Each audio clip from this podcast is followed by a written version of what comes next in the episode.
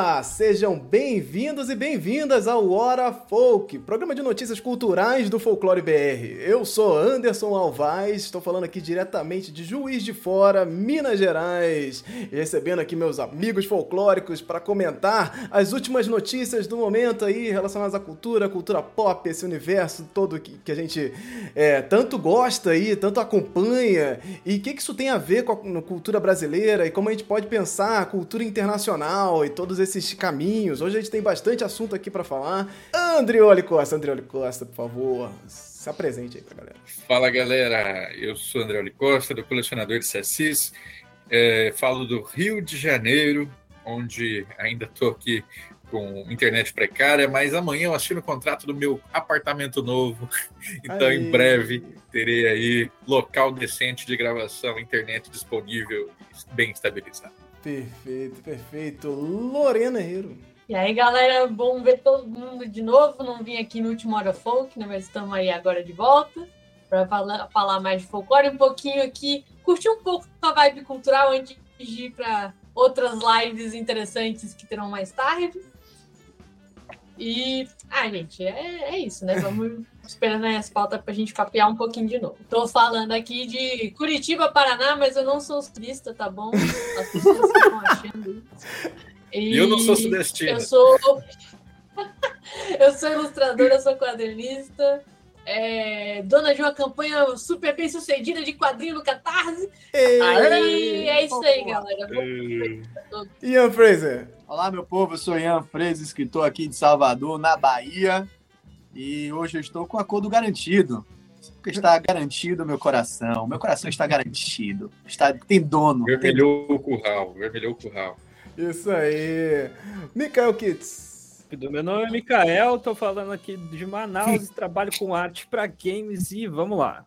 É, vamos lá para o nosso Hora Folk 23, chegando aqui para conversar de algumas coisinhas como a nova animação da Netflix que traz seres não conven muito convencionais do folclore japonês. Hum, vamos fazer aqui um mini review de Anéis do Poder. O que, que a gente achou aí da série? Quem viu, quem não viu, o que achou? E vamos, vamos Vamos falar um pouquinho aí, porque a gente, a gente falou bastante, né, do, do Vem Aí da série do Anéis do Poder e ela veio aí, vamos lá. Aí o personagem de luta inspirado em estados brasileiros. E como é que foi isso? Um ilustrador fez esses personagens e está fazendo ainda, mas vamos comentar um pouco sobre eles. E um giro nas festas folclóricas que rolaram aí por, pelo país.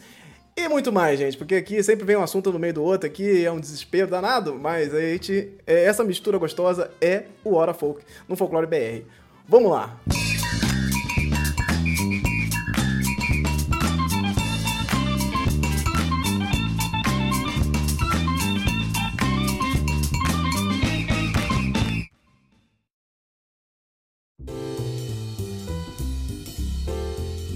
E o nosso primeiro assunto assunto de hoje. A gente já começa aí falando desses. do designer que criou personagens de luta inspirados em elementos dos estados brasileiros. Então ele vai lá pegar os estereótipos e as coisas que estão mais em voga em cada estado e vai criar um personagem de um jogo de luta que é inspirado num jogo chamado Genshin Impact então, eu não sou gamer, eu não sou gamer, não, não, conheço muito, mas o design é inspirado no jogo Genshin, Genshin Impact. Genshin, Genshin. Genshin? É Genshin. Genshin Impact. Genshin Impact.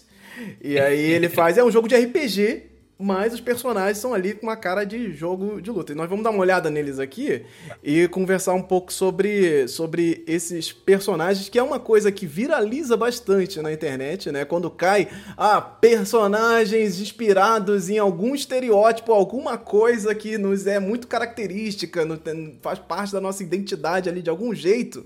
Pronto é, viral para tudo que é lado. O cara já saiu no G1, saiu no, no, no, em todos os principais blogs e jornais aí Brasil afora, porque é isso, viralizou pra caramba. Então vamos dar uma olhada. Vocês chegaram a, a, a olhar esses designs de personagens? Conferiram um pouco? O, o estado de vocês é muito legal, o mais legal de todos? Eu achei que era mais Street Fighter do que Genshin, hein?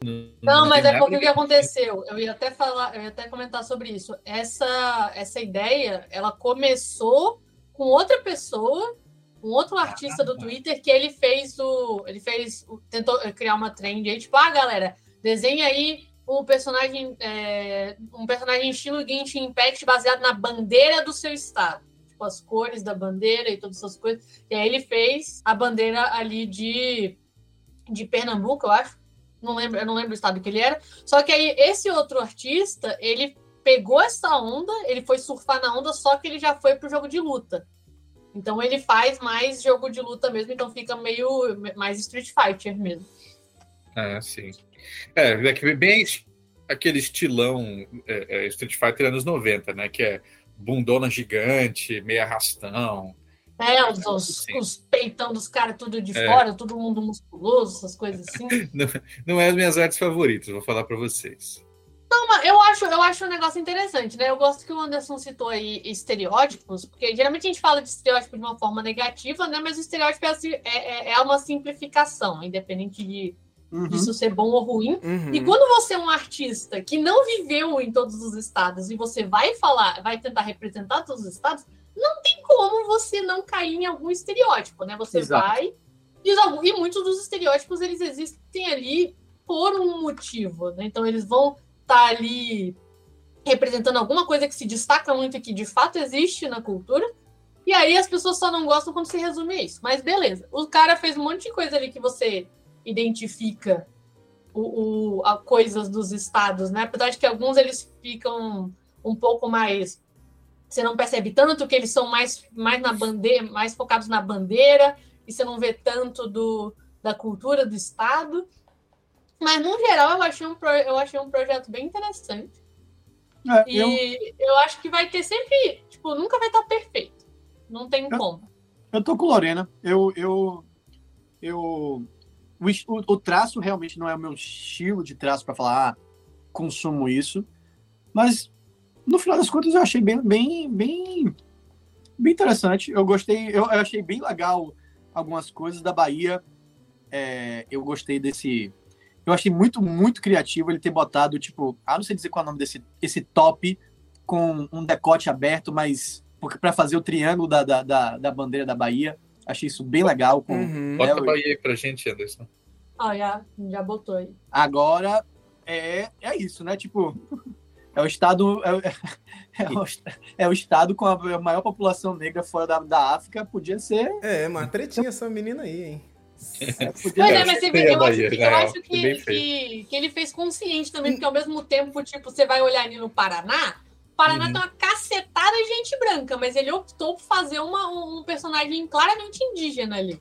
E essas análises de, de, de, personagens que a gente faz aqui, a gente sempre vai pensando assim, as formas de, de, de aprimorar, né, de melhorar a ideia, porque elas viralizam bastante na internet e, e é inevitável a gente não olhar para isso e falar, pô, tem alguma coisa ali que identifica muito com as pessoas, as pessoas gostam uhum. e, pô, viraliza de uma forma que, pô, é, é o meu estado, a pessoa vai defender o estado dela e tal, uhum. e vai defender as características. E o que eu achei interessante desse trabalho é que conforme ele foi avançando, ele foi aprimorando a análise dos personagens. Então os elementos vão ficando mais complexos e ele vai ele começa depois de um tempo a elencar as características principais que ele vai olhando. Então você vai, vai ver que a coisa vai ficando com mais cara de, de personagens ainda que tem a ver com as festas folclóricas do, do estado. E Inclusive, a coisa vai não, você não botou o do, o do Goiás aí, ele é tipo meu favoritão. Eu vou, vou passar. Tá no outro, tá, no outro. tá na outra tela. E ele no, no, Instagram, e no Instagram ele posta as referências, né? Ele posta os nomes das, das, das, uhum. das referências visuais que ele usa, né? né? Tipo, do Alagoas mesmo, ele bota lá lance e cordão do zumbi do Palmares, chapéu dos guerreiros fogueados, tatuagem da sereia, tatuagem da, da Marta, cinco, cinto de fumo enrolado, carranca e vestido do pastoril. Então acho legal ele, ter, ele botar as. as a, não fonte, né? Mas aonde ele tirou as referências para criar a. Uhum.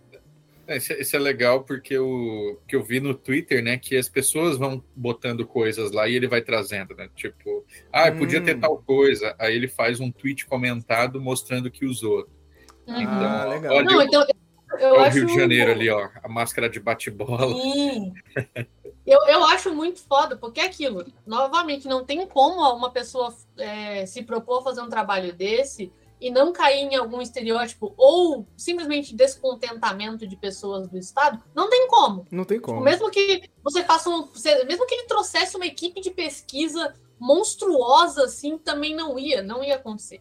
E só que ele vai, ao mesmo tempo, você vê que ele vai pegando esse feedback da galera.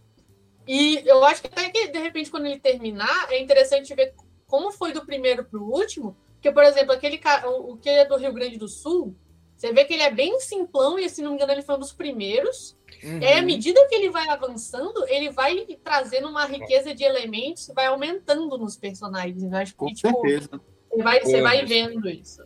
Bota, bota ali na outra, por favor, Qual? de Minas Gerais. Minas Gerais também acho que foi um dos primeiros e é um dos que eu menos gostei, que depois ele vai, vai refinando. Por exemplo, ah, o que, que é esse chapéu aí, né? É um chapéu meio chinês. Para mim é tipo uma tentativa de botar algo referente ao triângulo. Não sei se. É, se pá, não sei pá, né? aí, aí tem aquele negócio que eu falei da roupa, né? Do estilão das personagens. Tem um queijo, uma faca. É. Enfim, esse aqui era, era foi para mim um dos piorzinhos. E aí depois realmente tem elementos acrescentados, né? Olha o Goiás ali que a Lorena falou com. Adoro Goiás, muito bom. Aqui, Goiás tá muito bom. Ele, ele descreve o, o de Minas Gerais falando que isso na cabeça dela é uma bateia. Roupa que ela usa a roupa que ela usa é a referência à mãe do ouro. É, é, é tipo um a... negócio de, de, de, garim, de garimpar em rio, De garimpo, então. é verdade, verdade. Acho que é isso. A, pi, a, a picareta. Bateia. Ah, é, a bateia. É bateia? É, é, é a própria. Bateia. É a bacia de. de, de hum, tá. De garimpo. É, tipo, okay. tu usa uma bacia de garimpo na cabeça. Nossa, aí fica. É, não é, o melhor design. Não é o melhor design, de fato. A picareta em, em, referência à mineração que rolava no estado. É esse que ele, que ele coloca aqui. É, é o personagem de trás está com um, uma paeiro na boca e usando um chapéu um clássico. Ah, um paeiro. Ah, isso aí que é o que é o negócio. Então, assim, ele vai. Me diga uma coisa. É porque são duas mulheres para serem duas minas, é isso? Eu acho Minas que é essa piada. Gerais, acho que é isso. Me... Parabéns, eu não tinha. Não, gente, agora tudo faz sentido. Eu tentei ficar pensando nisso, mas é, certamente. As Minas eu Gerais. Tentei, eu tentei, eu não, não é. tinha. Na verdade, eu não tentei, eu só, tipo, nossa, por que, que são duas pessoas? Você que estiver no, nos ouvindo no Spotify, agora você pode, inclusive, tirar o Spotify do seu bolso e assistir essa, essa nossa interação aqui com as imagens também. É, mas é. se você não puder, é, vai, vai no link na descrição, que eu vou ter aí o link para as imagens. E, e, e a arroba do ilustrador, que é é GG2 Almeida. Ele é o ilustrador que está criando essas artes aí. Ele é carioca. O Andrioli não gostou de. Do, do, do, Não me lembro quem foi, eu acho que foi de Minas Gerais que ele falou. Minas Gerais, é. Ah, Distrito Federal, galera, tá, tá barril, viu? Eu queria Federal comentar tá isso. Depois, né? de fazer todo, depois de fazer toda a análise mais positiva aqui, eu queria dizer que eu fiquei triste não, é, o, Distrito Federal, o, Distrito, o, Distrito Federal, parece um incel, Gente, um incel que vai, que vai fazer tudo para a queda do Brasil, baixa democracia. Não, o, o, negócio é que a gente falou de, de uso de estereótipos, é. certo? É, eu preferia que fosse um político. É, eu preferia que isso. fosse um engravatado, entendeu? Porque não tem, tipo, é, eu entendo que tem muito. Tem muitos personagens que você vai ver que tem algumas coisas, escolhas que ele faz por causa das cores da bandeira. E ali tem, da bandeira do DF, tem o verde e amarelo. Por mais que o branco seja a maior parte da bandeira, e branco é uma coisa ridiculamente presente em, em Brasília por causa do, do demônio do Oscar Niemeyer. Então, e dos políticos, e dos políticos também, né, Lorena? Não, é porque a cidade inteira é branca, você não tá entendendo. Só os prédios tudo é branco. E então, os tipo políticos assim, também. Eu vi, eu vi muito. Eu vi muito. É, é, ele ficou muito verde e amarelo, né? E, tipo, não tem nada. Tipo, ele não tem nada de branco e na, da cor branca, ele só no sapatinho. E é. eu não vejo nada de. Assim, o, o Brasil é o centro político, mas a gente não tem uma correlação assim com militares, assim, com, hum. com essa roupa militar, não sei o quê. A gente tem é, é, setores ali, tipo, o Brasil é toda setorizada, né? Então a gente tem literalmente um bairro que é tipo um bairro para os militares. Só que, tipo assim, a gente também tem bairro para várias outras coisas, então é meio tanto faz. Eu fiquei tipo, tá, por quê? Por que, que ele é um. Eu preferia um deputado, eu preferia um cara de gravata. Porque faria mais sentido. Eu fiquei, eu fiquei, tentando entender de onde que veio, porque o, O Goiás, ele pega ali o, o, o mascarado, o outro, ele pega, ali no Ceará, ele pega o dragão do mar, no Sergipe, ele pega um cangaceiro. E aí, o militar, e eu fiquei eu não entendi. Eu só não entendi. Eu fiquei curiosa pra saber de onde que vem. Ao mesmo tempo, eu queria dizer que é uma desgraça fazer coisa de Brasília, né? Porque Brasília tem, sei lá, 64, 65 aninhos. E as pessoas só veem o diabo do Congresso Nacional na TV, então fica difícil mesmo pra, pra galera conseguir traçar. É, Sabe aquelas, aqueles chapéu de de maracatu, assim, que tem tipo uma igreja na, na, na, na cabeça uhum. do, É, a, de Alagoas, a de Alagoas, inclusive, tem. Isso, isso, isso. Tinha que fazer o de Brasília, só que aí é o Congresso. Nossa senhora. Mas é isso, de Brasília ele ficou é o super-herói brasileiro, né? Que a galera, a galera do super-herói brasileiro adora fazer super-heróis assim desse jeito. E, e, realmente virou uma piadinha que não, não, não pegou muito bem frente aos outros, né? Porque você tem aí. É, eu, eu acho que valeria aqui, fica até a, a, a dica para ele, se você quiser pensar num lado B do personagem, para você trazer esses lados culturais de Brasília. Então você vai fazer o Distrito Federal ter esse lance cultural também, porque senão ele fica muito destacado. Porque se for olhar essa coisa do militarismo, esse estereótipo do, do, do dos políticos e tal, pô, vou olhar para os outros estados aí, o Rio de Janeiro seria um miliciano, né? Se você for é. pensar nos estereótipos negativos de um estado. Tipo, putz. Fora que assim, tipo, por mais que Brasília seja uma cidade recente, a gente tem aí vários personagens, vários dos personagens que estão baseados no contexto histórico, e essa vibe militar de Brasília, tipo, tirando, sei lá, o período da ditadura que é generalizado, então não é só Brasília, a gente tem um momento de quatro anos ali, de, de seis décadas de cidade, e é muito, assim, mas isso é tipo uma coisa mais é, da minha perspectiva de quem morava lá, mas é complicado também a gente ficar com isso, porque a maioria, nem tem, tipo, maioria branca, não tem muito de militares, a cidade foi fundada por muita gente que veio do Nordeste. A gente tem, tipo, da, da galera que veio. Sim, metade do, de, dos moradores de Brasília não nasceram lá, né? Por motivos óbvios. E dessa galera, 50% é tudo do Nordeste. Os nordestinos eles têm uma influência enorme no, no, em Brasília. A gente tem manifestações culturais do Bumba Meu Boi, que já são tradicionais lá, que são patrimônio do IFAM, que foi de um cara que veio do Maranhão. A gente vai ter muita coisa do sotaque que a gente vai ter parecido com o Nordeste também. A gente vai ter toda essa galera que veio para construir ali Brasília e que sofreu para um cacete e fazem parte da construção desse negócio. Então, tipo, eu acho interessante também ter esse tipo de perspectiva que poderia ser trazida. Né? Exa e, Não e só a parte da E eu acho que ele se destaca pela, pela pobreza cultural, tá ligado? É, é, é, é, é um personagem que tá e se você for lá, se você olhar, eu abri aqui agora para ver o que está escrito, tá traje tático inspirado na influência do Distrito Federal e armadura inspirada em Mega Man. É isso aí. É. Né? Então, quando você pensa, e aí de novo, e isso aí, de novo, eu, eu gostei bastante. No, no, é, a, a, a, crítica aí é: se a gente está celebrando coisas, e eu acho que a ideia de, da grande maioria dos, dos personagens, mesmo que seja estereótipo, mesmo que tenha gente do Estado que não gosta desse estereótipo, tá claro a, a intenção dele de celebrar, né? Então, o que, que a gente está celebrando quando a gente faz esse tipo de personagem? E eu, e eu acho que ele passa uma, uma, uma, uma, ideia bem, bem bizarrinha mesmo de uma celebração equivocada, sabe? Uma celebração equivocada. E fica essa crítica de... Eu acho que o Distrito Federal tem coisas melhores para mostrar, como a Lorena falou mesmo, se inspirar talvez em, em, em Niemeyer. Tem, tem coisas, uhum. tem outras coisas que o, o Distrito Federal tem para oferecer do que do que essa visão é, esse sonho molhado de incel, incel ditador, ditatorial, tá ligado? Isso aí é que a galera gosta. Quero o fim da democracia e, e arma tática para eu poder derrubar o governo, sabe? Não, o negócio é o seguinte, ó, o segredo para fazer qualquer coisa sobre Brasília, isso é, tipo, novamente, da minha experiência. A gente tem o Oscar Niemeyer, porque assim, pode não ter ai, cultura no sentido mais popular, assim, tem, mas tipo, que se destaque talvez não tanto. Mas a gente tem esses elementos visuais brasileiros, eles se destacam bastante. O Niemeyer se destaca bastante, a presença dele é enorme ali, até na própria esplanada mesmo. Ele e o Lúcio Costa. E outro que vai estar ali também, que eu não, eu não sei o quão famoso é fora de Brasília, que é o Atos Vulcão, que é um, um artista plástico também, que ele é muito famoso por ele fazer ele faz vários padrões, que tipo, ele faz trabalho com azul, fazer trabalho com azulejo, né? Ele tem uns azulejos com padrões e ele vai colocando eles em posições diferentes e cria um, um mosaicozão, assim. E tudo, tudo que a galera te, faz em Brasília, tipo, ai, eu quero fazer alguma coisa que faça Brasília. É Atos Vulcão. Tudo o pessoal vai e replica a técnica dele. Sabe quem que podia ser?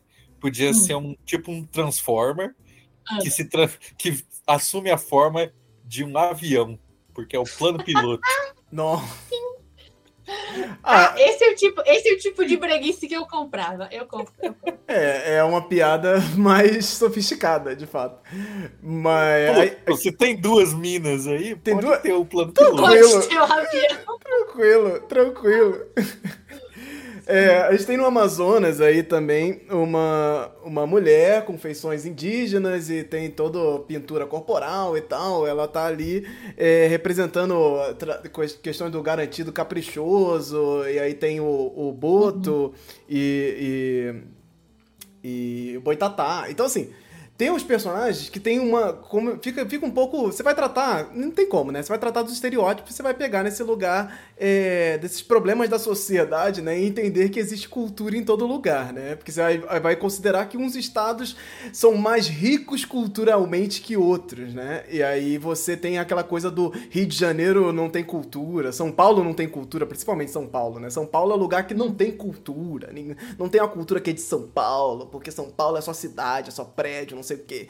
Então, tipo, é, é difícil, porque a brincadeira, ela, ela acaba ficando complicada. E aí eu acho legal você ir pro povo, chamar a galera para dar uns elementos ali e ir colocando os elementos uhum. como ele foi realmente intensificando conforme foi passando o, o, o tempo e os personagens foram chegando, foram ficando cada vez mais cheio de elementos. E talvez ele volte nos personagens, é, é, nos primeiros personagens, para dar uma incrementada, né? Que aí fica ali uma coisa mais, mais abrangente. Mas essa é, foi a, essa é a arte do Gustavo Almeida. Ele é de Magé, no Rio de Janeiro. Os links vão estar na descrição. Você vai poder encontrar ele aí. Tá super viral lá no, no Instagram. Viralizou muito no Twitter também. Então você pode encontrar uhum. o, os trabalhos dele e incentivar. É isso que a gente, tá, a gente faz aqui, essa análise de olhar e pensar as coisas porque a gente quer que as pessoas façam isso. Eu sei que tem um, um, um, negócio complicado, às vezes, de tratar esses estereótipos. Mas não, não leve isso como algo negativo pro trabalho. Às vezes a gente critica esse negócio, parece, ai, você não gosta de nada. Cara, o super-herói brasileiro, isso me lembrou muito super-herói brasileiro, essa vibe desse trabalho. Mas o super-herói brasileiro, ele, ele tem um problema na estrutura. Que, tipo, a vibe super-herói não é brasileira. Então, assim, quando você vai tratar aquele, aquele negócio trazendo elemento de imperialismo é, é, estadunidense, inglês, não funciona com a gente. Então, assim, não vai trazer esse, esse Capitão América brasileiro, porque pra gente isso não, não pega bem. Não é, não é, não é por aí. Então, é, é, existe crítica e o que eu acho que as pessoas deveriam fazer é pensar essas críticas e dá uma mexida, né? Dá uma, uma, uma, uma embrulhada. Muita gente olha para essas críticas e fala: ai, não, essas pessoas odeiam tudo. Tem a galera que vem comentar no, no Folclore BR: ai, vocês odeiam tudo, vocês não gostam de nada, porque é tudo, é tudo ruim, é tudo feio, é tudo. Não, gente, não é isso. Então, esse aí é o trabalho do Gustavo. Deem uma olhada, vão lá e comentem outros elementos que poderiam ter ao invés de você ficar só dando pedre, apedrejando ou achando ruim o seu estado, você fala lá, pô, esse estado aqui poderia ter tal coisa. Que com certeza é uma coisa que vai agregar para futuros trabalhos relacionados com outros temas, com outros uhum. jogos, com outras coisas. Então façam mais, façam mais, mandem pro Folclore BR. Se você viu alguma coisa parecida com isso, manda pra gente, porque a gente adora olhar, adora ver o que a galera tá comentando sobre isso. E, tá e isso faz parte, e só para antes de terminar, Anderson, isso também acho que faz parte do, é, do diálogo do momento. Eu tenho certeza, né? certeza é uma palavra muito forte. Eu apostaria que sete anos atrás, se ele tivesse essa mesma ideia, ele não teria atenção a esses detalhes culturais como ele está tendo agora, porque o diálogo que a gente está tendo agora é sobre estar atento a esses detalhes culturais, tá ligado? Então a importância de estar tá se dialogando isso constantemente é porque não é para hoje, é para amanhã, né? Então o amanhã fica mais mais solidificado quando a gente cobra. Não, e não é cobrar no sentido de cobrar mesmo, né? Mas a gente apontar e fala, pô, galera, pode ser um pouquinho melhor porque isso aqui é importante, velho. Boa, boa ideia, mas isso aqui é importante, sabe? Você vai representar a Bahia só com capoeira, pô, e aí, o que, que a gente pode botar mais? E, e como a Lorena pontuou, não é só do, do agora, né? Mas ele mesmo viu, uhum. ele mesmo viu o sucesso que ele estava fazendo, que ele ia. E ele viu, velho, se, se eu não melhorar, a corda vai apertar pro meu pescoço, porque o diálogo de agora é diferente, velho. Com certeza, com certeza. Então tem muita Eu posso coisa. ter uma palavrinha também, Anderson, rapidinho? É, claro, eu achei que você estava você estava meio off aí, mas vamos lá, Mikael, falei. Não, eu, eu procurei, eu procurei ficar em off também para não, não dar problema na conexão e também porque eu não, não vi uma inserção assim. Mas agora que a gente está encerrando, só uma palavrinha final, né, para o artista e, os, e quem está nos ouvindo não achar que a gente só pegou o trabalho do cara e já saiu criticando. Eu acho muito importante a gente dizer que o trabalho está muito bom. A iniciativa foi ótima, assim. Dou os parabéns pro artista, tá? A gente aqui do Folclore BR, a gente dá os parabéns também. Uh, uh, uh, o lance da gente dar feedback, às vezes pode parecer que a gente está criticando, mas é sempre pensando no melhor, né? É uma crítica positiva, né? E eu quero dizer que o design de personagens, no geral, eu achei muito bom também. Eu trabalhando com games, assim, com design de personagens e dando feedback para artistas bastante, assim. Eu sei como é que é, eu entendo disso, né? E, e continua assim, cara. E quem está nos vendo, ouvindo e consumindo depois, façam esse tipo de projeto também, incentivem, passem para a gente também, compartilhem com a gente. É, esse é o caminho, sabe? Esse é o caminho. A gente mostrar que a gente é rico, mesmo a gente caindo em alguns lugares comuns, ou a gente não tendo muito sucesso em algumas escolhas, não tem o que fazer. O importante é a gente fazer, continuar fazendo e mostrar que tem um artista bom, sabe? E que tem conteúdo para compartilhar com a galera. Continua assim. Esse é minha meu comentário. Próximo assunto, que a gente vai falar aqui dos Anéis do Poder. Senhor dos Anéis, Os Anéis do Poder, série da Amazon Prime, a série mais cara de todos os tempos aí. Ela chegou ao fim no dia 14 de outubro. É, foi o último episódio aí da primeira temporada, que ela está disponível lá na Amazon Prime, baseada aí em, escritos do Tolkien, né? Ela não é baseada em nenhum livro específico, então a gente tem pela primeira vez aí uma obra é, dessa magnitude, né? depois dos filmes é, de Hobbit, de Senhor dos Anéis, agora a gente tem a série chegando, é, fazendo um barulho e causando também muita, muito nervoso aí nos, nos fãs mais alvoroçados de Senhor dos Anéis, porque realmente a galera caiu em cima de muitas formas. A gente falou aqui no programa passado sobre a questão da representatividade e como isso realmente pega nessa galera e, e muita gente não entende, fica com uma dificuldade de, de, aceitar esses movimentos é, da indústria agora. E esse é um debate bastante importante que a gente fez aí no programa passado, dá uma olhadinha lá para conferir. Veio aí, aconteceu a primeira temporada de Seus Anéis e, e volto a comentar aqui também, como eu comento todo o programa, O Senhor dos Anéis, a obra do Tolkien, é totalmente inspirada em folclore. Por máximo que a gente fique, às vezes, tão distante dessa discussão de, ah, não, é tipo, tá tão normal no, na cultura pop, né? Fica um negócio tão normalizado que se esquece o quanto Tolkien estudou folclore para é, é, é, criar o Senhor dos Anéis e o universo da Terra-média. Assim, isso é puro folclore, puro é, tentativa de buscar essas personagens fantásticos de, de, das, culturas, das culturas da Europa para tentar criar esse universo todo é, complexo e tal que até hoje aí virou referência. Ele é referência na literatura fantástica né? Então é por isso que a gente fala de Senhor dos Anéis aqui né? que não tem a ver porque você também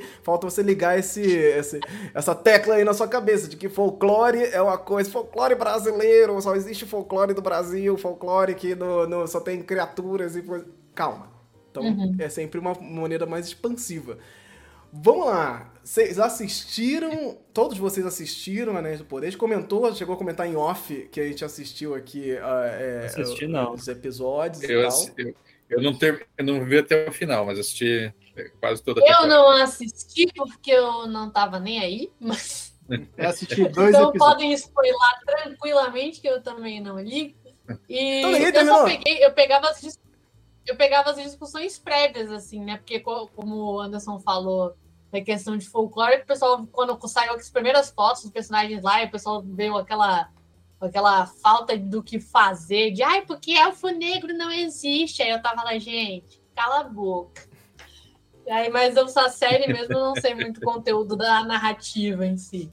É, eu acho, eu acho que, dois episódios. Que eu, acho que eu queria colocar duas coisas. Uma é que em algum programa, Anderson, seria legal a gente trazer alguém que é mais especialista em Tolkien, assim, porque tem um grande problema em Tolkien, né? hum. porque ele escreveu uma carta, e, e, acho que é a carta que tem na introdução do Silmarillion, tenho certeza, estou falando de cabeça, hein, gente? É, em que é, é onde ele explicita aquele desejo dele de, tendo lido sobre folclore, é, transformar o Senhor dos Anéis num, na grande mitologia britânica, né? Aí as pessoas leem isso e falam assim: ah, Tolkien criou o folclore para a Inglaterra. Ele que é inventou os elfos e os anões. Vocês, vocês já devem ter ouvido isso, tenho certeza. Eu escutei isso dentro da universidade já, que é Tolkien criou a mitologia inglesa porque não tinha nada antes.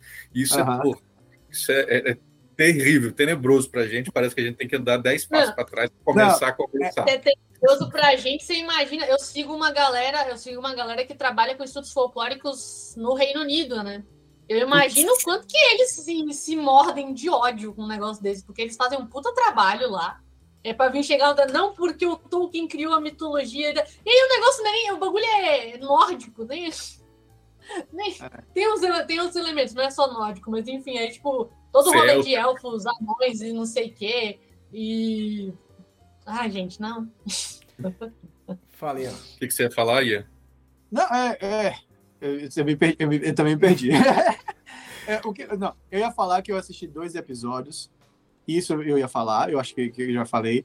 E o que eu ia falar é que a, é, o, quando o Anderson, mas aí eu já estou mudando de assunto, porque quando o Anderson falou, né, da, das polêmicas e tal, de gente reclamando, eu já peguei, eu já peguei um, um grande spoiler, então para mim a série já está spoilada mesmo.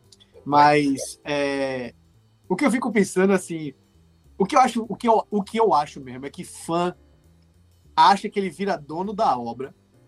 E eu fico assim, hum. ah, isso não aconteceria. Eu falo assim, velho, tudo bem, que Tolkien já tá morto, então, te, teoricamente, ele não, tem, não tá aqui para responder. Mas como aconteceu com Star Wars mesmo, que no episódio 2 é, Yoda começa a pular que nem um, um, um sapo que, que uhum. fugindo de uma cobra. pá, pá, pá. Aí, isso não é Star Wars. Eu falei, porra, o cara que criou Star Wars que fez o filme, porra. O cara que fez o negócio, ele é o dono, ele é o criador, porra. Então é assim que o negócio funciona, desgraça. Sabe, tipo, me dá, me dá uma agonia quando o fã fala, não, eu entendo mais do que o cara que criou. Criou, né? O cara que criou, né? Então, assim, quando eu vejo, tá, beleza, Tolkien não tá mais aqui para defender. Os caras compraram o direito, velho. Então, Sim. agora, meu irmão, é deles, é deles, mas comem, sabe? Então, se é assim ou não, você pode se dar o direito de dizer que no seu mundo de fã de Tolkien, você não vê isso como canônico, tá no seu direito. Uhum. Mas, pô, ficar. Eu, eu, eu, eu fico abismado com essa, com essa convicção, com essa convicção da certeza própria, porque aí você para de ser apreciador de arte e sim é, é, fiscal, fiscal, sabe? Tipo assim, ó, você fez isso, você fez essa referência, você botou isso aqui, sabe? Eu acho que a galera viaja na maionese. Então foi isso que eu peguei de spoilers. E sobre Tolkien criar a, a, a, mitologia é, europeia, né, da, da, inglesa, né, folclore, folclore inglês, é, me parece, parece aquela questão de tipo assim, vamos conversar sobre o ovo a galinha, mas tentar botar uma, uma resposta definitiva que foi esta galinha aqui que foi primeiro, não o ovo a galinha, eles querem pegar um negócio para transformar ele no exemplo, né? A resposta. Sim. E a pergunta já tá, tá lá, man, já tem, já a discussão do ovo da galinha já tá aqui antes. Como é que é essa galinha aqui que é a porra da dona do negócio todo, sabe? Então, é, cansa, velho. Cansa, cansa. Esse, esse detalhe. Mas é uma. Mas você assistiu, Anderson? Eu assisti, eu assisti a série inteira e tava crente que tava todo mundo aqui tinha assistido também. Mas vamos lá. eu, eu queria falar sobre essa questão da mitologia, porque tá, isso. Isso rolou, rolou mesmo. Já eu tava ouvindo podcasts especialistas em Tolkien e, e, e consumindo algumas coisas durante a série. E, e de fato existe esse, esse escrito onde ele tenta juntar personagens de folclore e histórias da, da Europa para criar uma mitologia mesmo. E aí que, que vem como uma bomba, né? E, e, e, e a galera que mistura folclore e mitologia desce bonito nisso, né? Que é. Ah, eu juntei vários personagens da mitologia, de, de folclore de vários lugares, juntei todo mundo no mesmo lugar e deu o quê? Conjunto de folclore, mitologia, porque é, é, é, claro na cabeça das pessoas como essa junção de personagens fantásticos dá é, é, surgimento a uma mitologia. É como se fosse o conjunto dessa junção de personagens fantásticos e acabou. Resume-se isso a mitologia na cabeça de muita gente. E, e aí é, é os, a galera que é especialista em Tolkien até entende que não, não era por aí a coisa. Mas existe esse, esse, essa, essa força do próprio Tolkien. E essa coisa meio totalmente egoísta dele de olhar e falar, putz, eu sou capaz de criar uma mitologia para este lugar que não tem uma... Isso é coisa de, da galera que tem, porra, tem todo o, o, poder, né, de se sente nesse lugar de criar um negócio e que de impacto cultural absurdo, são assim. Essas, são essas pessoas que vão lá no Fantastipedia, que era bem organizadinho cinco Ai. anos atrás, e botam seus personagens de ficção lá né, de ficção folclórica lá, porque fala assim: bom, estou criando aqui, daqui a pouco as pessoas vão contar a história e eu estou inventando aqui uma mitologia para o Brasil. Se eu continuar contando, se tornará Isso. parte, uma hora. Uma hora é, não, e, e, pior, é verdade. Se você continuar contando e as pessoas é comprarem, é vai se tornar folclore. É verdade. Hum, Só que a gente não tem poder sobre isso. Eu não posso dizer que eu vou criar, né? Isso e isso vai se tornar folclore. Isso é impossível. Não, e tem Porque depende da aceitação pessoas, do povo.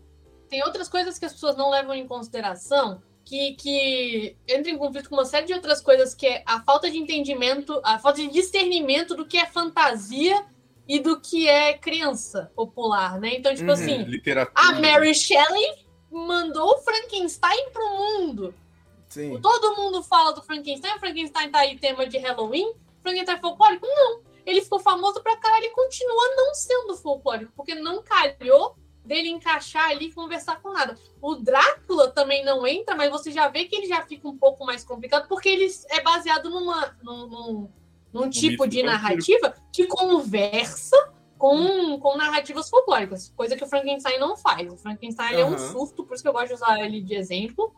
E as pessoas, elas têm também um negócio de, tipo, quando eu, eu, eu lembro de ter chamado é falado sobre isso, né, do Frankenstein e do Drácula, é, sobre como eles não eram folclóricos, mesmo eles tendo feito sucesso, para contra, é, contrapor o rolê, a conversa de o Chupacu um dia vai ser personagem uhum. folclore.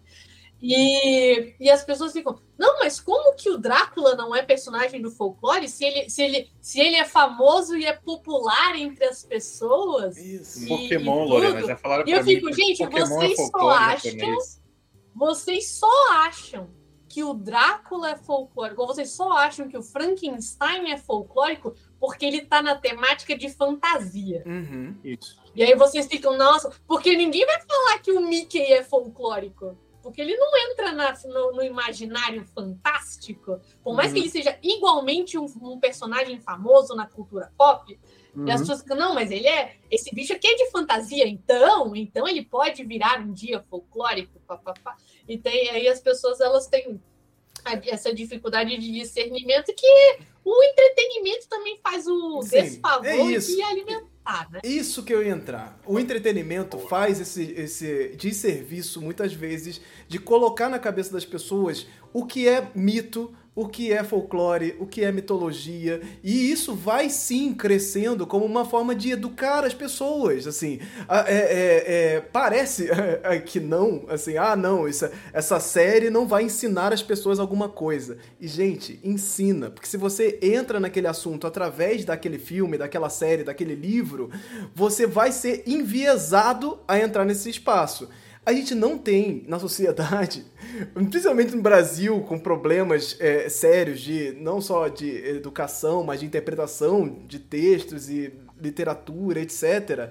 a gente tem esse problema de discernir a realidade da fantasia. E isso vai uhum. se misturando com o passar da história. E nós temos histórias de pessoas que se tornaram personagens de fantasia e, perso e pessoas que estão que, que dentro da literatura. E aí isso fica confuso na cabeça das pessoas: do pô, esse personagem realmente estava aqui, esse personagem realmente fez isso, porque você está misturando a fantasia às vezes com a realidade. E na cabeça das pessoas a fantasia e a realidade elas andam muito juntas. Uhum. E isso é muito difícil, porque é, é, é, fica essa coisa do ah, mas se alguém inventou, então é uma coisa que pode fazer parte, porque folclore é inventado, né? Alguém chegou um dia e contou uma historinha para fazer a pessoa sentir medo, e aí ela, ela vai sentir medo, passar pro próximo e não sei o que. Se um dia alguém inventou, a lógica é a mesma, né?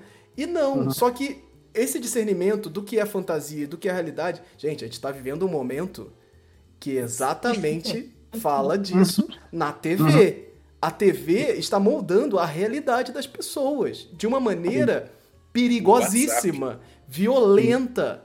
O WhatsApp e, e, as outras redes sociais, com viral uhum. do ódio, e as coisas estão realmente viralizando. Isso quer dizer que vai se tornar, tipo, que você. E aí tem, tem discussões muito doidas, porque você mostrar violência na TV faz com que as pessoas gere um pânico nas pessoas que é real. E aí? Aquela violência ali, ela tá falando de uma realidade. E isso toca as pessoas de uma maneira muito real. E aí você sente, por exemplo, que o Rio de Janeiro é o estado mais perigoso de todos, enquanto ele não tá nem nos 10 mais perigosos, assim. O município do Rio de Janeiro é colocado como o mais perigoso do Brasil e acho que tá lá em vigésimo não sei o quê. E assim, isso é parte dessa, dessa coisa que as, como as pessoas se relacionam com a realidade delas. Isso vai, uhum. vai ser colocado de diversas formas.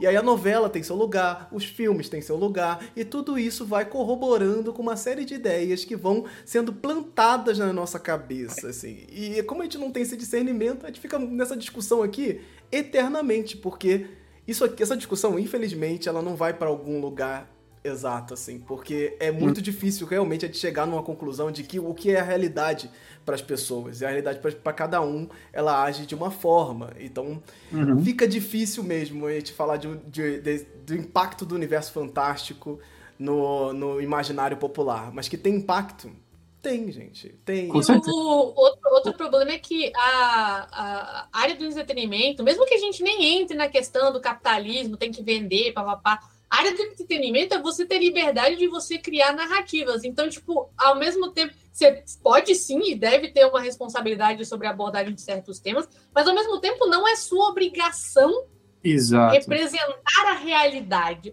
Só que aí o que eu, o que eu acho que é, que é interessante de falar, e é uma coisa que eu, que eu já pontuei aqui, acho que a gente opina em conjunto, mesmo que de forma subjetiva, é que quando a gente pega o, o Tolkien que é o escritor de ficção, para pautar toda a fantasia baseada em, em folclore europeu, uhum. a gente está já, tipo, sabe o telefone sem fio? Você já pegou ali do, do da adaptação e está adaptando a adaptação. Então, quando uhum. a gente vai falar assim, ó, ao invés de você, tipo, ao invés de você ir lá pro Tolkien, é o que, que o Tolkien fala, o que, que o, a Inglaterra fala? O que, que tem de as adaptação? pessoas que o Tolkien leu. Né, é, o que, que as pessoas que o Tolkien leu estão falando. Porque quando você fica preso nisso, aí a gente acaba com, com coisas como é, a gente está ali repetindo infinitamente a narrativa do lobisomem que morre com bala de prata e se transforma na lua cheia e ignorando uma possibilidade enorme de outras alternativas que tem que não só você vai estar, tá, tipo, pensando em, em um sentido de mercado mesmo, você vai estar, tá, tipo, é, se destacando, como você também você, você contribui para, tipo, desengessar esse imaginário. Porque o problema é a gente fica vendo o tempo inteiro, ah, todas as séries e todas as novelas e tudo que fala do Rio de Janeiro é da favela e do tráfico. Tudo que fala de Brasília é uhum. sobre o Congresso. A partir do momento que, ah, isso aqui fala de fala de Brasília, mas fala do Congresso. Isso aqui fala, de, fala do DF, mas fala das outras cidades. Isso aqui fala de outra região. Aí você, tendo contato com todas essas coisas, você compreende que existe uma amplitude da coisa. E aí você não está dizendo que a pessoa que fez aquela série não pode não abordar as milícias dentro da favela. Mas a gente tem que incentivar a não ter só isso de produção. Exato. meio que E pegando nesse gancho da Lorena, é, eu hoje, hoje eu passei a manhã é, fazendo vídeos para A Vida e as Mortes Severino de Dendê, né? E, e aí eu falei, ainda tava falando, né, que, que, tá, que tá tudo aqui do meu lado, porque eu tava gravando aqui, e eu falei desse livro, né, A Morte e Vida Severina. E é um poema do João Cabral de Melo Neto, e que é um belíssimo trabalho de, de, de arte e tal, mas é aquele lugar do Nordeste, da seca, da miséria, de estar tá em eterno exílio a, atrás de um sonho aonde o cenário não esteja literalmente, literalmente não, figurativamente te comendo, né? Então, é, quando eu fiz o Severino, foi exatamente por, essa, por essa perspectiva, né? Tipo, é, eu quero falar sobre é, tchum, tchum, tchum, né? E não sobre gente morrendo, né? E de, e de fome, né? Mas o que eu queria falar, é, voltando para um, um, ponto um pouquinho anterior, que é, eu já falei isso aqui nessa, né, nessa nesse, quando esse, esse assunto levanta, que é a epígrafe do Viva o Povo Brasileiro. O segredo da verdade é o seguinte: não existem fatos, existem histórias. Né? Então, quando a gente está falando sobre a perspectiva de realidade, a nossa realidade é uma construção narrativa. A gente entende o mundo através de narrativa e linguagem. Então, é muito. Tipo, aí botando, fazendo o, o análise interna. Quando eu fizer a segunda edição de Araruama, se eu fizer a segunda edição de Araruama, eu vou trocar aquele maldito mapa que é idêntico ao mapa da América do Sul, tá ligado? Porque uhum. o que a galera tem de ideia de que eu estou contando uma história que é baseada em realidade, que era, era assim antes. É, é, é a uhum. versão. É, pior ainda. Pior, não, pior. Sério? Pior, não, não, não, não, não, não assim. Eu vou, eu vou, explicar melhor, Andrione. É a, a visão romântica do que poderia ter sido. E não é isso, não é a minha visão tipo, romântica do que Se não tivesse a colonização, seria daquele jeito, assim. Sabe, e também não é por Ai. isso que eu escrevi. Não é por isso. O Ian Calma aí. Só, tipo, não, vou fazer uma fantasia paralela. Para quem, quem não tem ideia do que é Araruama, fica um pouco tá. difícil, tá. mas eu tá, acho então, que ela conversa a... bastante com essa questão do Tolkien. Eu acho que você pode dar uma explicada breve tá. do que é Araruama, Araruama na lógica de construção, né? Tá, então Araruama é uma, é, é uma fantasia que eu escrevi, aonde eu me inspiro é, em, em, mitos, lendas e, e uh, personagens também, né? É, e, e, e, também arquitetura, né? Então, arte, essas coisas todas, iconografias é, dos povos originários. Mas eu crio uma fantasia, é, é claramente fantasioso, não tem não tem perspectiva de realidade, apesar de algumas referências fazerem parte de vivências que foram reais, né? É, então, Quetzalcoatl é citado, mas não é Quetzalcoatl, é uma outra coisa, é simplesmente porque eu, eu pego aquele nome e aí você tem um, para quem sabe, para quem entende, tem um, uma, mas não tem nada a ver com ele de verdade, com, com, a, com a figura, né? Com a divindade. Então, não tem, é, os, as conexões são muito uh, tangenciais, eu diria, certo? Se eu fosse botar em, em palavras. Mas aí eu, eu cometi algum. Eu, eu acho que eu cometo alguns erros, e aí depois de uma segunda edição, talvez pegar esses erros, né? Mas com certeza o mapa ajuda as pessoas a, a, a o mapa que é idêntico uhum. à América do Sul, só que, né? Porque ali tinha uma vontade, ali tinha uma vontade muito óbvia, né? De valorizar a gente, porque ali é o mapa do, do, Gar, do Joaquim Garcia, que é o nosso norte ao sul aonde ele bota a América do Sul invertida, para a gente valorizar a gente, não estadunidense, né? Ah, então foi tentando, foi tentando pegar nisso, nessa, nessa visão de, ó, oh, vamos fazer uma coisa antropofágica que é nossa e valorizar o nosso, mas esse desejo de valorizar o, o, a arte do, desse, desse ilustrador, desse artista, ela, ela permite outras visões aonde pessoas que são talvez leigas, ou então que mais com uma visão um pouco mais romântica da arte, pensa, poxa, era assim que os povos originários contavam, é, é, é, é assim que, que, era, que era a visão de povos que existiram sobre.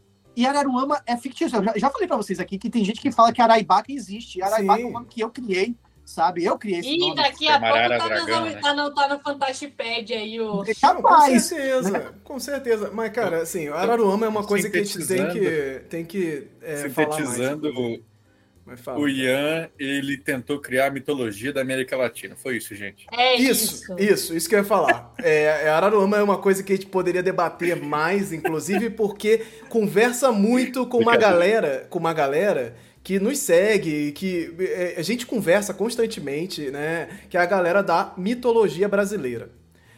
Isso, a Araruama conversa muito com essa galera e conversa com aquela vibe da, do, da existência da mitologia brasileira, né? Que a gente, a gente debate muito aqui sobre o quanto nós somos contra a ideia que se tem sobre mitologia brasileira, porque ela generaliza povos indígenas, uma que fantasia que o Brasil existia antes de 1500. Isso eu já acho completamente errado. Mas, Deuses brasileiros. Mas as pessoas começam a botar que a mitologia brasileira ela é uma generalização dos povos indígenas, de, de, de mitologias tupi-guarani especificamente até, e que mistura tudo, bota folclore no meio também, e aí acha que isso gera a mitologia do Brasil, a mitologia que é feita aqui antes de 1500. Antes de 1500, uhum. gente, não existia Brasil. Mas isso é difícil para entrar na cabeça das pessoas, que inclusive militantes, muito militantes, usam o Brasil antes de 1500. Eu acho que essa perspectiva é muito equivocada, porque o Brasil antes de 1500 não era Brasil era uma outra coisa. O lugar que a gente chama de Brasil não tinha fronteiras, não tinha essas delimitações, não era da mesma forma. Muitos e muitos povos a mais indígenas pelas terras ah. que a gente habita. Então, assim, era uma outra lógica do que é cultura, do que é tudo ah, isso que a gente vive, assim. Isso. Então é e muito até a própria noção, até a própria noção da palavra pindorama que que, que é, usa como se fosse um substituto de um substituto da palavra Brasil antes do Brasil. O pindorama vira é, é, é, é, como se fosse um, uma epígrafe do Brasil, né? Tipo, ah, aqui, ó, antes do Brasil começar, tinha Pindorama. É o que é o Brasil de verdade, na verdade. É, Pindorama. É, é, tipo assim, não é, não é o Brasil. Não, tá, entendi. A pessoa chega e entendi que o Brasil é uma construção colonialista. Então eu vou para outra nação fictícia universal que era Pindorama. Exato, exato. E a mesma, a mesma ideia só tirou Portugal. É uma coisinha rápida que eu, que eu ouvindo vocês aí falando com, com bastante conhecimento, eu tava pensando assim.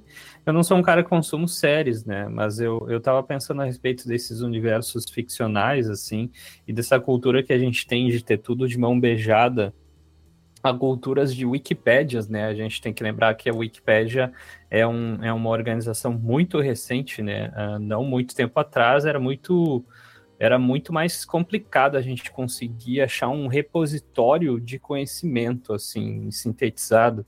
E quando eu vejo essas obras literárias, de uma certa forma, elas são um, uma tu tá condensando um universo todo imaginário, né, em palavras e em alguns poucos livros. E isso é muito mais fácil de tu consumir, de tu te apropriar e de tu criticar depois enquanto que algo vivo de verdade, assim, que nem o folclore, mitologia, todas essas riquezas culturais que a gente fala, tu não vai encontrar numa série da Netflix, tu não vai encontrar em 12, 14 livros que um autor criou uh, baseado no, no, nosso universo de verdade, que é mutável e a cada década muda horrores e não tem como a gente acompanhar o que está acontecendo. E aí eu vejo essa galera, assim, muitas vezes uh, fazendo esse paralelo né, com o, o, que existe de verdade, né? Ou a, a, verdade está lá fora, né? Que a gente fala, porque uh, é muito mais fácil de tu consumir.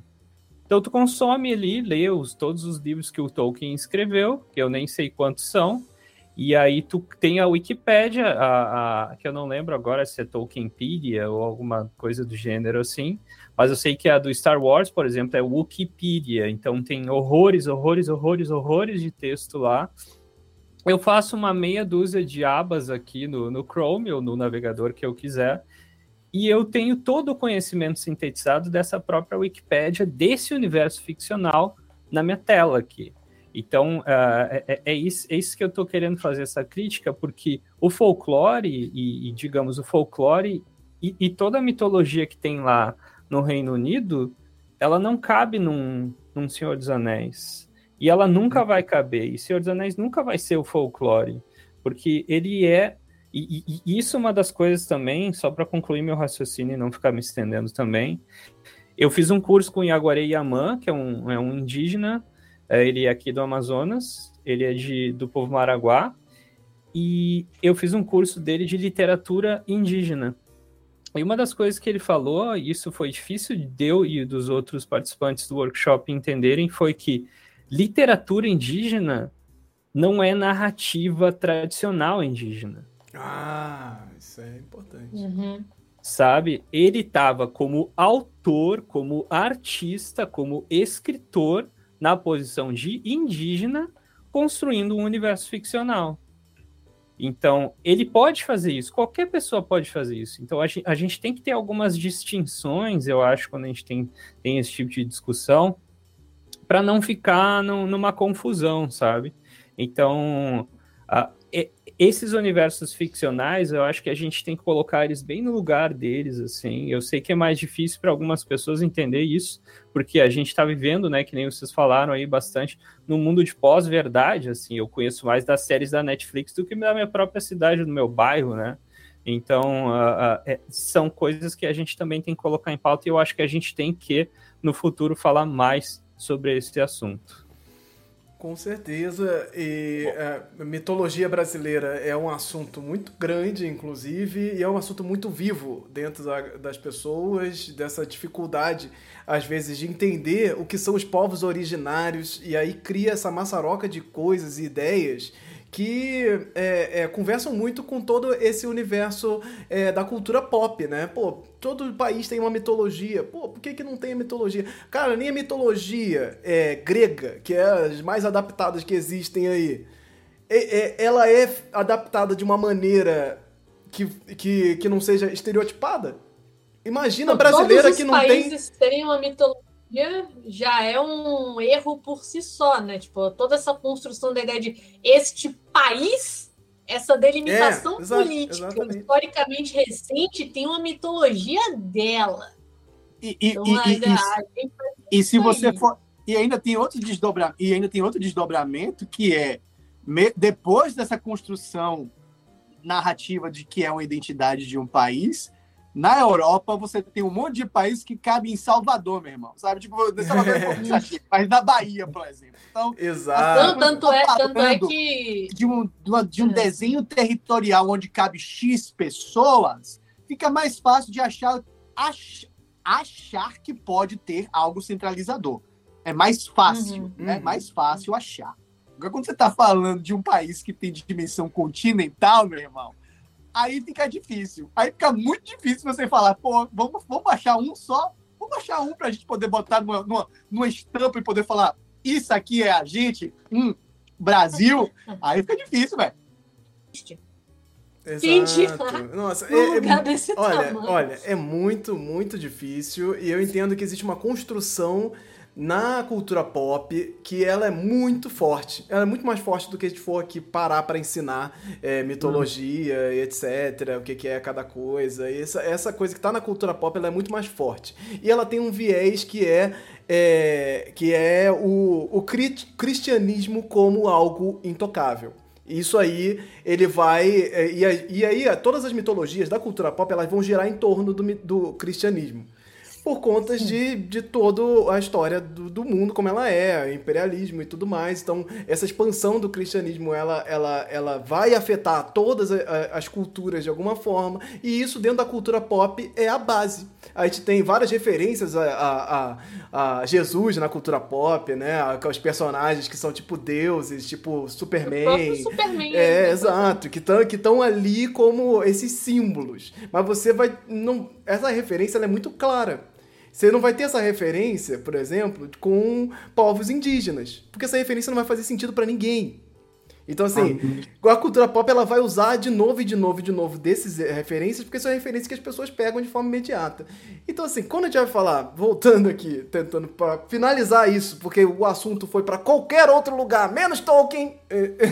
a gente fala, porque, porque Anéis do Poder é chato. Você não é nada. um episódio, Bom demais. você não quer ver o próximo, porque Bom tá de saco cheio. Bom demais. Anéis do Poder, curti.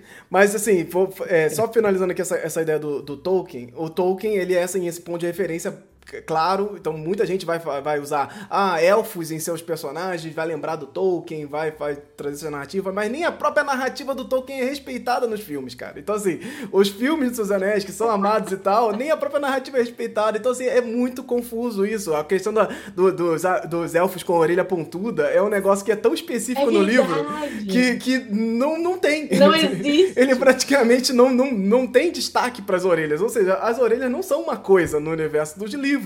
E a série Os Seus Anéis, Os Anéis do Poder, é, agora, é, que, que assistiu na, na Prime, ela é baseada em escritos.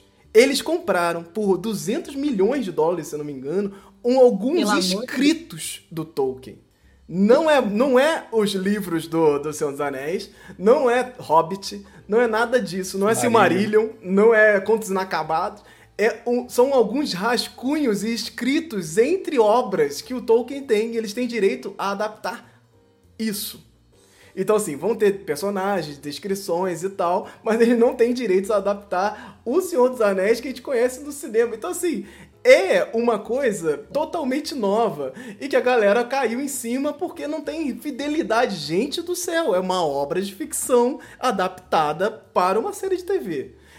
Essa adaptação, ela já vai, vai perder um monte de coisa. Nesses escritos, então, os caras têm uma total liberdade de fazer o que eles quiserem, de mudar o universo, de repensar tudo, de inclusive chegar e refazer. Depois comprei o Senhor dos Anéis e refiz o Senhor dos Anéis. Isso é o capitalismo, gente. Isso é outra coisa. Você não vai analisar a série olhando se tá fiel ou não tá fiel. É se, se ela te agrada ou não te agrada, se funciona ou não. Mas se ela tem fidelidade exata ali com cada centímetro. Gente, por favor, né? Por favor. E essa coisa da, da representatividade, ela, ela, ela fica muito clara quando as pessoas se incomodam de um jeito completamente bizarro. E aí você tem, por exemplo, eu tava jogando agora, até comecei a jogar os. os jogos do Senhor dos Anéis, né? Que é o Sombras de Mordor e o outro lá, que uhum. eu esqueci o nome, que adaptam simplesmente nada é um conteúdo totalmente original, baseado na obra do Tolkien e que a galera dos games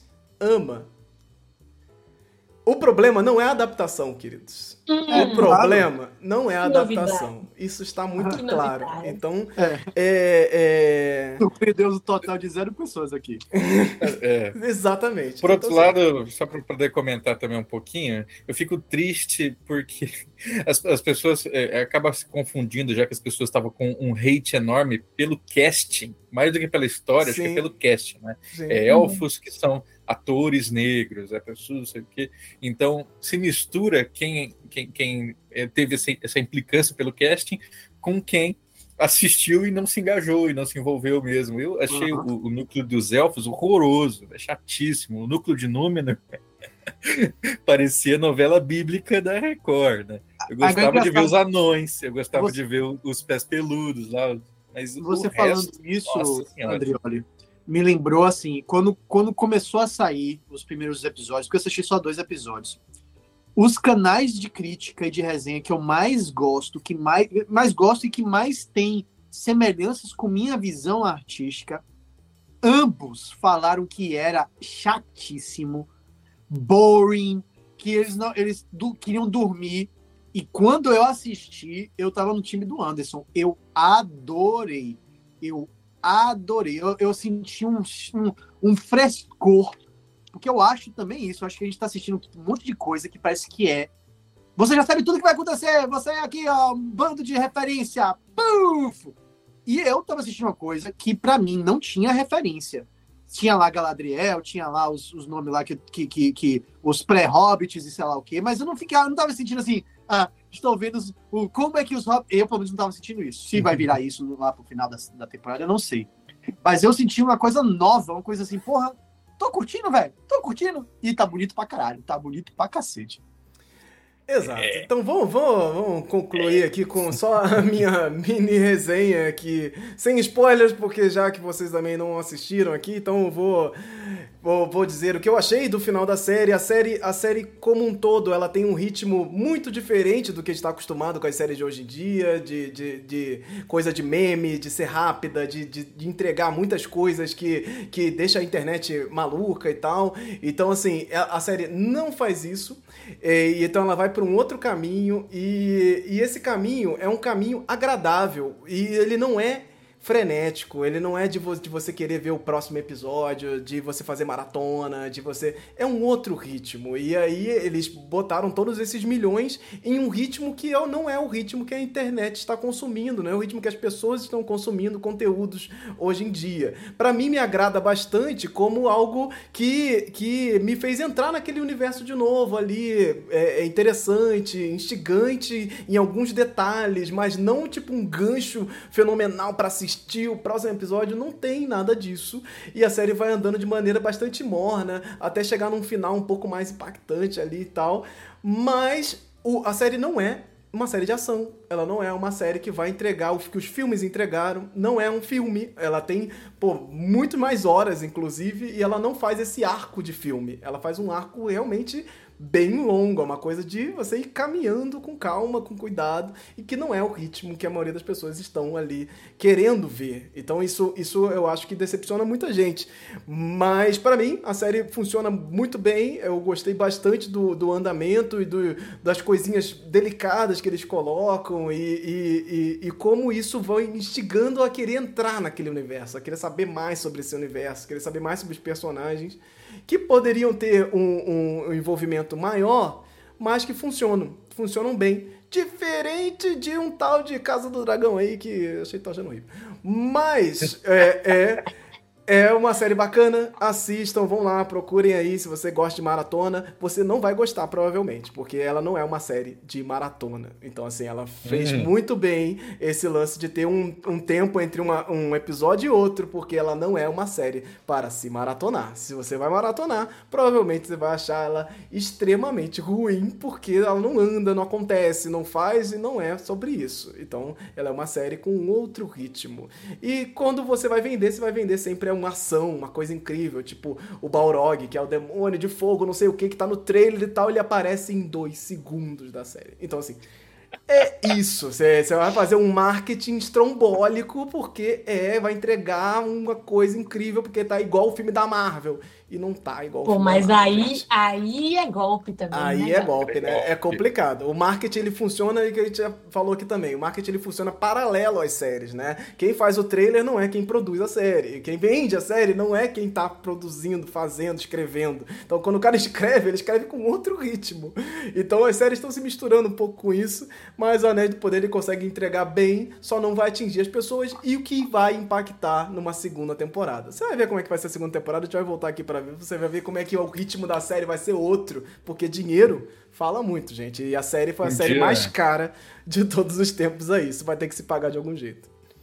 Um dia a gente podia fazer um negócio que aí sim é confundir a cabeça de todo mundo mesmo, que é pegar o folclore da literatura. Isso é, numa obra de ficção, como que tradições folclóricas são criadas lá. Tipo, os anões ah. cantarem para as pedras pô, isso é super folk. Uhum. É super legal mas é As tradições de dentro do universo do ficcional. Dentro né? do universo ficcional. Acabou. Aí você. Assim, a gente aqui precisa ainda trabalhar muito na base para chegar num negócio desse sem virar manual de RPG, manual da vida. Isso aqui é definitivo para tudo que você vai usar. É assim, a gente precisa trabalhar ainda muito para chegar nesse lugar. Falta muito referência, gente. Falta muita referência aqui no Brasil. E por isso que a gente fica muito preocupado com a galera que vai adaptar mitologia brasileira, porque a gente não sabe nem o que, que são os povos originários. Para você chegar e criar uma mitologia brasileira inspirada em mitologias de povos originários. Cara, você, você, você por exemplo, é, vem, isso é batata, tem muita gente que faz isso. Ah, chegou Olha, quero te apresentar aqui meu trabalho de mitologia brasileira. Beleza. Aí? aí? já, já vem, o cara já começa. Então, eu juntei algumas tribos brasileiras aí fiz uma coisa meio com folclore e fiz um negócio novo que vai é, inovar o mercado, o mercado, revolucionar o mercado.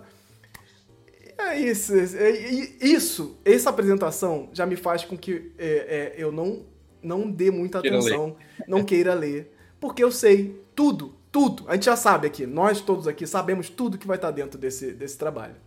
E esse trabalho Ele vai, vai apresentar o projeto, vai ser tudo quando o Tupã criou o mundo, e aí o grande vilão, demônio do inferno, Anhangá, veio aí, é, criou tal, sete monstros lendários para destruir o universo, e agora cabe tudo nas mãos de um guerreiro indígena tupi-guarani com cabelinho de cuia, e ele vai destruir todos os monstros do mal, que ele são basicamente poder... demônios que ele tem o poder dos folclores.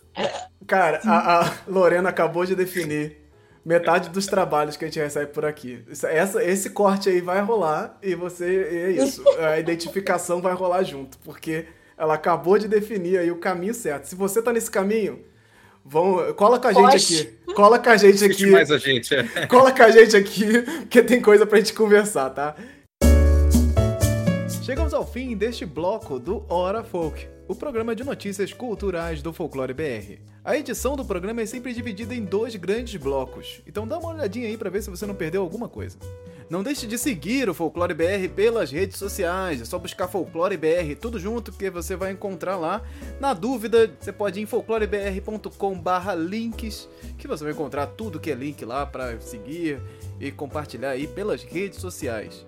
Não deixe de reagir aí, no, seja lá no programa você estiver ouvindo, no Spotify, no Apple Podcast, tem lá umas estrelinhas para você colocar e deixar aí as suas impressões sobre esse programa. Isso vai com certeza somar bastante aqui pra gente. Gostaria de deixar aqui um agradecimento especial aí para os nossos primeiros apoiadores. Se você quiser, você sabe que você pode apoiar o Folclore BR lá em folclorebr.com/apoie. Você vai descobrir todos os links aí para chegar no Catarse, no PicPay ou também através de forma, forma independente através do Pix. Então gostaria de agradecer aqui André Kenji Arakaki, Emily Yoshi Sasaki, família Alves Misfield e Maurício Marim Edelman. E fica aqui meu muito obrigado e saibam que vocês estão ajudando a manter aqui esse projeto que eu tenho tanto carinho. Esse programa foi editado e produzido por mim, Anderson Alvaz.